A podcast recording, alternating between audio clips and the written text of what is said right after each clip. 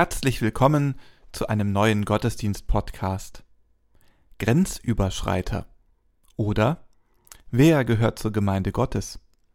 Irina Matschenko, Olga Burmeister, Kirsten Ahrtal und Detlef Korsen feiern mit uns mit ihrer Musik.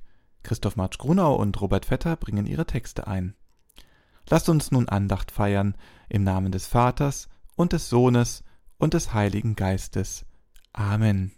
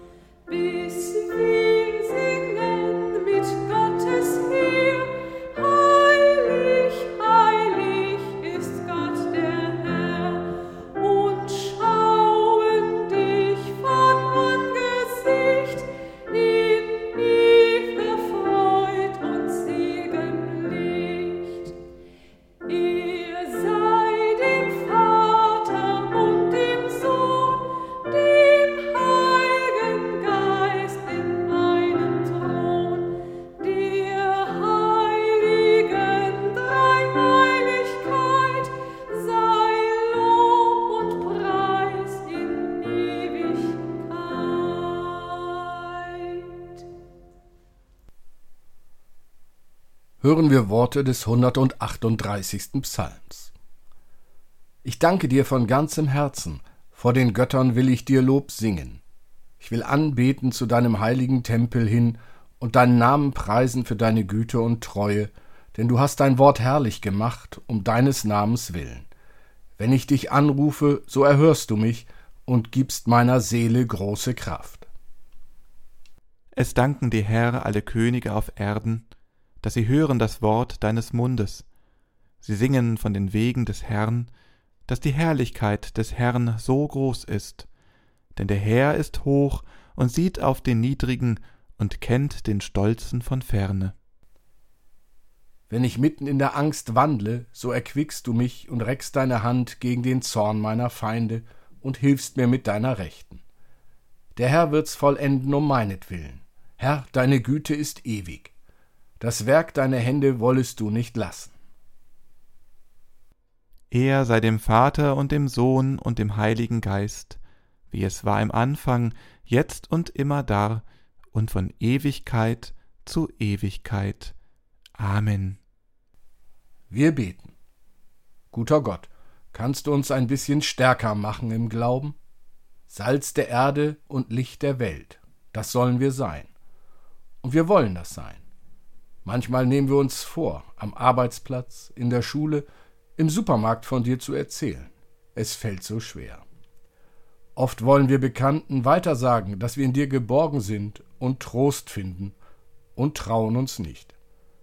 Ab und zu versuchen wir im Alltag als Christen und Christinnen aufzufallen und halten dann doch den Mund. Salz der Erde und Licht der Welt sollen wir sein.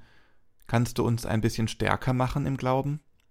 Vergib uns, wo wir ängstlich und unsicher von dir schweigen, deine Gnade nicht preisen, deine Botschaft nicht weitersagen.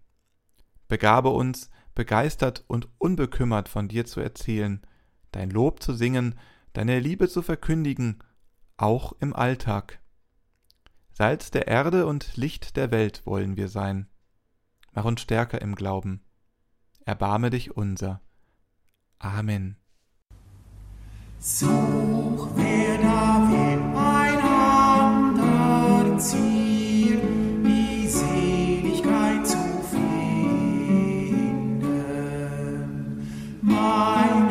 allein bedacht soll sein. Auf Christus ich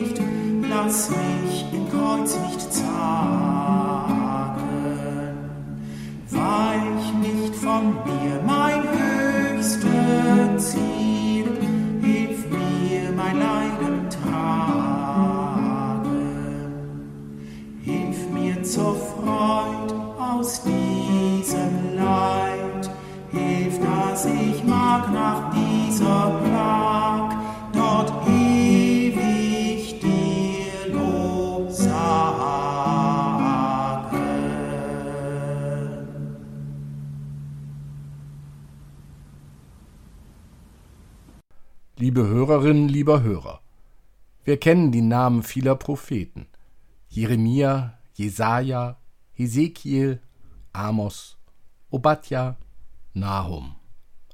Aber es gibt auch Propheten, deren Namen wir nicht mehr kennen. Einer dieser namenlosen Propheten soll heute bei uns zu Wort kommen. Seine Sprüche und Lieder wurden einfach an das Buch des Propheten Jesaja angefügt. Darum nennen wir ihn den zweiten Jesaja. Jüdische Gelehrte sprechen von Jesaja dem Tröster, denn sein Buch beginnt mit der Aufforderung: Tröstet, tröstet mein Volk, spricht euer Gott. Redet mit Jerusalem freundlich und predigt ihr, dass ihre Knechtschaft ein Ende hat. Dieser Beginn des zweiten Jesaja-Buches weist uns auf die Zeit und auf die besondere Situation, in der der Prophet lebte und wirkte. Der babylonische Feldherr Nebukadnezar hatte 587 oder 586 vor Christi Geburt Jerusalem und den Tempel zerstört. Damals wurden viele Juden, besonders aus der Oberschicht, als Gefangene in das Land der Sieger gebracht, in die babylonische Gefangenschaft, ins Exil. Inzwischen waren rund 40 Jahre vergangen. Den gefangenen Juden ging es nicht schlecht in Babylon, im Zweistromland von Euphrat und Tigris. Sie durften sich Häuser bauen und konnten eigene Felder bestellen. Sie durften inmitten der Gottesdienste und der Prozessionen für die fremden Götter der Sieger ihren eigenen Gott Jahweh weiter verehren. Aber da war das Heimweh nach Jerusalem, nach dem Berg Zion. Da waren die Zweifel und Fragen, warum hat uns Gott dieses Unglück zugefügt? Wann wird es enden? Zu diesen verbannten Menschen redet Jesaja, der Tröster.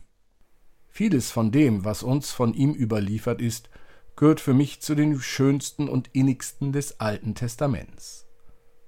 Jesaja, der Tröster, verspricht den Müden Kraft und Stärke. Gott lässt ihn zum Volk sagen: Fürchte dich nicht, denn ich habe dich erlöst. Ich habe dich bei deinem Namen gerufen, du bist mein. Und er sagt im Namen Gottes den trauernden und zweifelnden Juden zu: Denn es sollen wohl Berge weichen und Hügel hinfallen, aber meine Gnade soll nicht von dir weichen, und der Bund meines Friedens soll nicht hinfallen, spricht der Herr dein Erbarmer. Zu diesem Jesaja, der tröstet, gehört ein anderer Jesaja, den wir durch unseren Predigtext kennenlernen. In Jesaja, dem 49. Kapitel, dem zweiten der vier Lieder vom Gottesknecht, heißt es: Hört mich, ihr Inseln, und ihr Völker in der Ferne gebt Acht. Schon im Mutterleib hat der Herr mich berufen, im Schoß meiner Mutter schon meinen Namen genannt. Und wie ein scharfes Schwert hat er meinen Mund gemacht, im Schatten seiner Hand hält er mich verborgen, und zu einem spitzen Pfeil hat er mich gemacht, in seinem Köcher hat er mich versteckt. Und er sprach zu mir, Du bist mein Diener, Israel, an dir werde ich meine Herrlichkeit zeigen. Ich aber sprach, Vergeblich habe ich mich abgemüht, für nichts und wieder nichts meine Kraft verbraucht. Doch mein Recht ist beim Herrn und mein Lohn bei meinem Gott. Nun aber hat der Herr gesprochen, der mich schon im Mutterleib zum Diener gebildet hat für sich, damit ich Jakob zurückbringe zu ihm und Israel zu ihm gesammelt wird. Dann werde ich geehrt in den Augen des Herrn, und mein Gott ist meine Kraft geworden. Und er sprach, Zu wenig ist es, dass du mein Diener bist, um die Stämme Jakobs aufzurichten und die von Israel zurückzubringen, die bewahrt worden sind. Zum Licht für die Nationen werde ich dich machen, damit mein Heil bis an das Ende der Erde reicht. Mein erster Eindruck? Dieser Text geht mich gar nichts an. Der Prophet redet zu fernen Inselbewohnern und zu fremden Völkern, doch nicht zu mir. Bin ich etwa ein Fremder? Für den Propheten schon. Ich bin schließlich kein Jude. Ich bin ein Nachkomme jener fremden Völker, für die der Prophet Licht sein soll. Es dämmert mir. Ich würde vielleicht gar nicht zur Gemeinde Gottes gehören, wenn dieser unbekannte Prophet nur die bedrängende Not des eigenen Volkes gesehen hätte. Aber da hat einer angefangen, die Grenzen zu überschreiten, mit denen wir uns vor den Fremden schützen, die Volk von Volk und Menschen von Menschen trennen. Da versucht einer, sein Volk zu trösten, aber das genügt nicht. Gott macht ihn auch zum Licht der Heiden. Wir würden vielleicht gar nicht zur Gemeinde Gottes gehören, wenn dieser Prophet nicht Nachfolger gehabt hätte. Also mal klar und deutlich gesagt, Grenzüberschreiter im Namen Gottes, dessen Gemeinde nicht ein Volk und nicht eine Kirche, sondern die Welt ist. Fremde wären wir geblieben, wenn zu den Nachfolgern des Propheten nicht auch Jesus von Nazareth gehört hätte, wenn nicht von jener kananäischen Frau, also aus jüdischer Sicht einer heidnischen Frau, erzählt worden wäre. Ihr Vertrauen brachte Jesus dazu, über die Grenze seines eigenen Volkes hinauszugehen, bis in jene Weite, die wir am Ende des Matthäusevangeliums sehen. Der auferstandene Jesus schickt seine Jünger hinaus in alle Welt, damit alle Völker zu Jesu Jünger werden. Der Prophet hat mir bereits ein Licht aufgesteckt. Er hat mich daran erinnert, dass ich meinen Platz in Gottes Gemeinde den Grenzüberschreitern verdanke. Er hat mich daran erinnert, dass ich selbst ein heimgeholter Fremder bin. Und damit sind wir ganz bei uns. Grenzen. Das Thema, das die Diskussionen in Europa gerade beherrscht, obwohl es noch so viele andere wichtige Themen gibt. Und in den Gesprächen zwischen den Menschen zum Thema Grenzen werden nach und nach von einigen die Grenzen neu gezogen. Und in der Tat hat hier dieser Prophet den Blick über die selbstgesetzten Grenzen gelenkt. Und später dann hat Jesus die Grenzen überwunden, überschritten. Er hat Kontakt zu den Leprakranken gesucht, er hat mit den Verbrechern zusammengesessen. Und er hat wie schon dieser an Jesaja angehängte Prophet nicht nur den Juden, sondern auch den nichtjüdischen Menschen die Botschaft von Gott gebracht. Er ist auf ihm Fremde zugegangen, in seinen Augen waren es Menschen. Dieser Blick auf den Fremden, die Fremde ist es, den wir vom Jesaja-Text und von Jesus Christus lernen können. Die Fremden sind Menschen, Menschen aus Fleisch und Blut, mit Wünschen und Ängsten, mit Hoffnungen und Geschichten und in Gottes Augen haben Menschen alle das gleiche Recht auf seine Zuwendung. Und wenn wir wirklich an Jesus Christus und damit an Gott, wie er sich uns gezeigt hat, glauben, dann glauben wir? Ja, was glauben wir dann? Dass der Mensch mit einem Vater, der auf deutschem Boden geboren wurde, von Gott mehr Zuneigung bekommt als der, dessen Vater auf afrikanischem oder asiatischem Boden geboren wurde? Dass Flüchtlinge aus der Ukraine Sozialtouristen sind? Oder glauben wir, dass dies Gott völlig egal ist? Und welche Konsequenzen, welche Folgerungen ziehen wir dann aus der Antwort? Gott gab dem Propheten einen neuen, unermesslichen, fast gigantischen Auftrag zu seinem alten hinzu. Es ist zu wenig, die Stämme Jakobs aufzurichten. Ich habe dich auch zum Licht der Heiden gemacht, dass du seist mein Heil bis an die Enden der Erde. Das möchte ich umschreiben. Der Prophet, ein Licht aller Völker. Gott, ein Gott aller Menschen. Alle Menschen, Brüder und Schwestern, die sich nicht mehr totschlagen wie Kain den Abel, weil Gottes Heil bis an die Enden der Erde gelangt ist. Das ist eine großartige Vision, eine Verheißung, die erst teilweise in Erfüllung gegangen ist. Zum Beispiel dadurch, dass aus dem Volk des Propheten Jesus von Nazareth zu uns kam. Zum Beispiel darin, dass wir mitlesen dürfen in der Bibel der Juden. Zum Beispiel darin, dass wir lernen, uns Gott gegenüber als heimgeholte Fremde zu verstehen. Die große Erfüllung aber steht noch aus. Es scheint oft mehr Dunkelheit über der Welt und über unserem Leben zu liegen als Licht.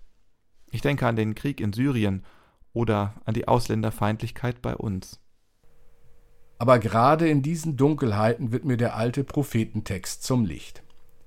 Er zeigt mir, woran ich mich orientieren kann. Nicht an der bedrückenden Wirklichkeit des Krieges in Syrien, dem Jemen oder der Ukraine, sondern an der Verheißung von Licht und Heil auch für die Fremden. Wir selbst sind Fremde gewesen. Wir haben Heimat gefunden bei Gott. Gott ruft uns in die Nachfolge seines unbekannten Propheten. Er ruft uns in die Nachfolge Israels. Er ruft uns in die Nachfolge Jesu. Gott ruft uns in die Nachfolge seines Lichtes und seines Heils. Gerade jetzt, wo Vertreter fremder Völker mitten unter uns leben. Amen.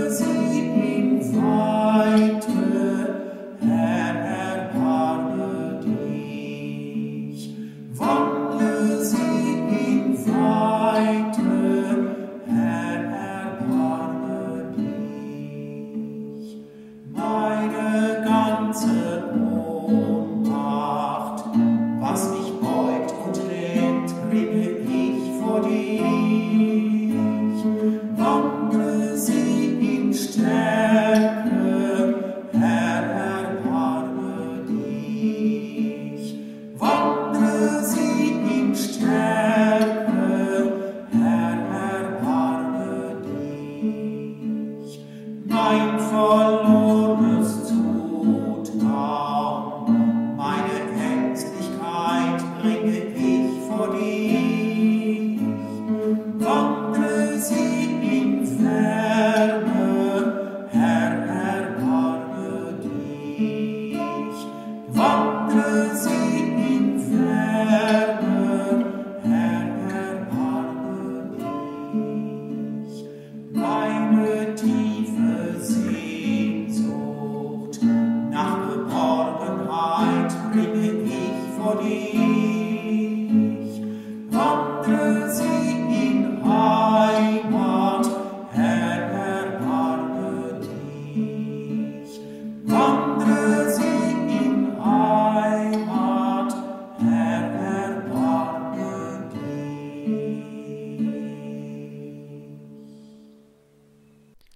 Lasst uns beten.